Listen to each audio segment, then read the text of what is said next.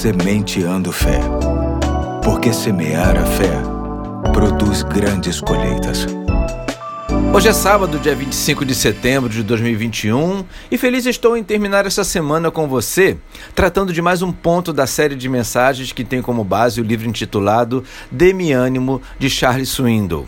Diz assim o autor: Orar pedindo forças é algo natural. Davi certamente o fez quando num poço de destruição, no atoleiro de lama, ele testificou que Deus ouviu seu clamor, conforme está no Salmo 40, versos 1 e 2. Paulo e Silas, naquela antiga prisão filipense, quando tudo parecia sem esperança, clamaram e cantaram louvores a Deus e tudo se resolveu de forma extraordinária, conforme está em Atos 16, 25 e 26. Foi do ventre do abismo que Jonas clamou por socorro e nosso Deus o socorreu também de maneira singular, conforme lemos em Jonas 2, 1 a 4. A crise esmaga e no esmagar, muitas vezes ela refina e purifica. Infelizmente, os golpes brutais da aflição são necessários para amolecer os corações endurecidos, ainda que tais golpes, a miúde, pareçam injustos. Creio que esta é a experiência do salmista quando diz o que diz no Salmo 119, 67 e 71,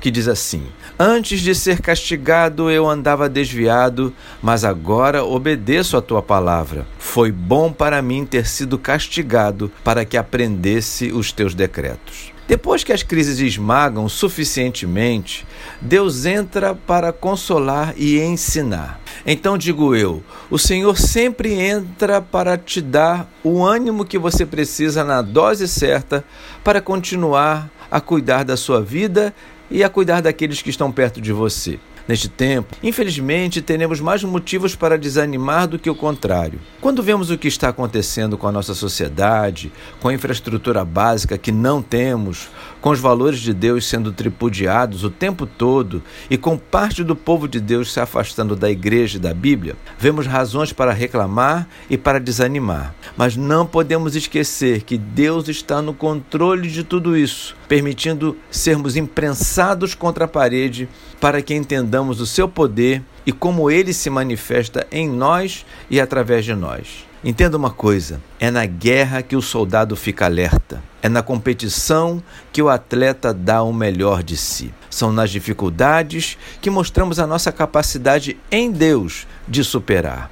Vamos orar? Senhor, obrigado pela vida cheia de lutas. Nela encontramos as lições básicas sobre quem é o Senhor e o quanto o Senhor deseja que cresçamos. Continue nos dando o ânimo que precisamos. Em nome de Jesus. Amém. Hoje fico por aqui e até segunda, se Deus quiser.